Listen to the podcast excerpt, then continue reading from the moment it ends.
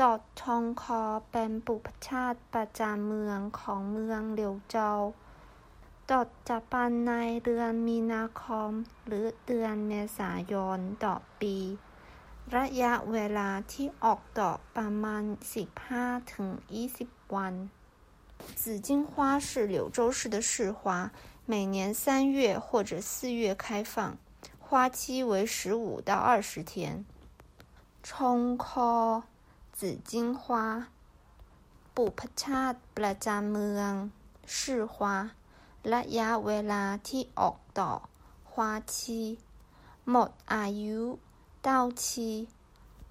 บัตรประจำตัวประชาชน公民身份证